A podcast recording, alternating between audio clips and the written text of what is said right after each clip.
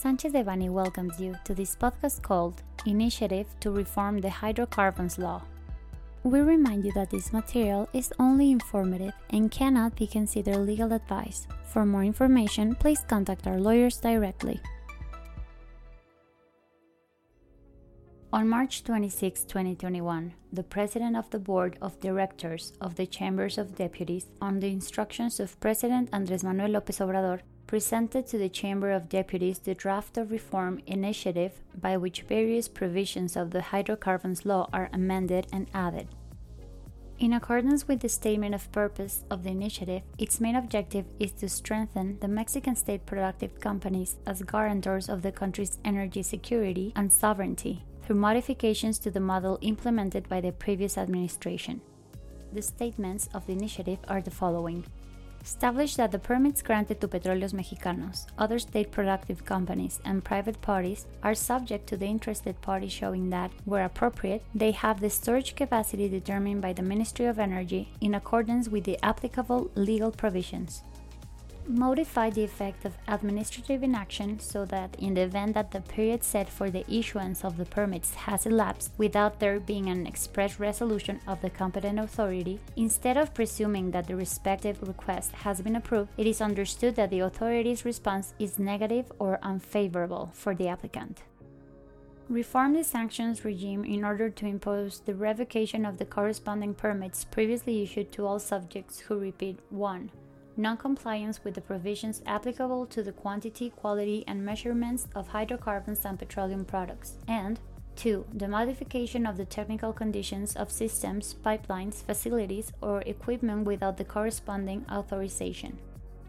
empower the Ministry of Energy and the Energy Regulatory Commission within the scope of their powers to revoke the permits issued under the terms established in the hydrocarbons law when their holders commit the crime of smuggling hydrocarbons, petroleum products, or petrochemicals. And this has been so determined by a final resolution of the competent authority, covering simple smuggling and technical smuggling, through which undervalued goods enter in order to omit the payment of a large part of the compensatory fee to the supervisor body, and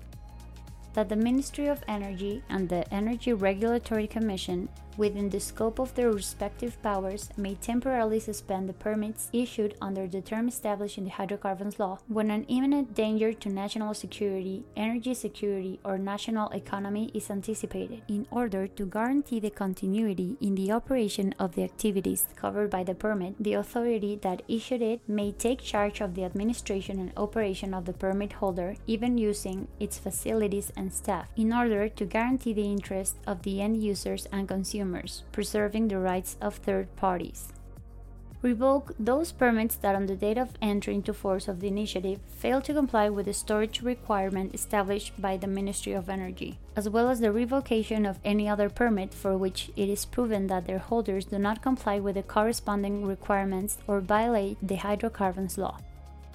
The initiative establishes that all those permit holders that could be harmed in their legal sphere and their rights may request, within the framework of the regulations of the corresponding matter, the payment of the corresponding effects. The initiative was presented to the Chamber of Deputies, and if approved by it, the initiative will have to be referred to the Senate for review, processing, and where appropriate, approval. The initiative may include certain provisions that may breach the Mexican Constitution, the applicable legislation, and other international obligations of the Mexican state, as well as the sphere of rights of the participants in the sector, whether nationals or foreigners, who carry out activities such as commercialization, distribution, transportation, storage, import, or retailing of hydrocarbons, petroleum products, or petrochemicals.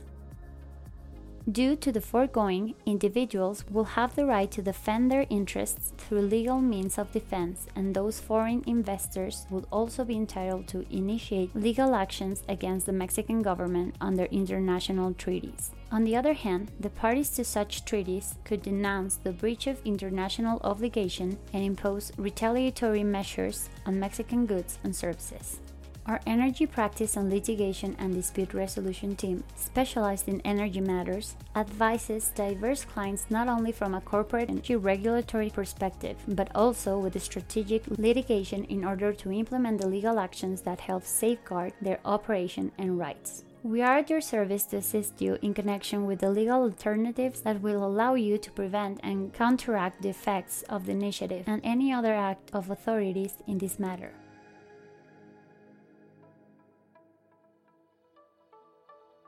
This content was prepared by José Antonio Postigo Uribe, Gerardo Prado Hernández, Guillermo Villaseñor Tadeo, Max Ernesto Hernández Hernó, Tania Elizabeth Trejo Galvez, and Mauricio León Alvarado, members of the Energy Industry Group.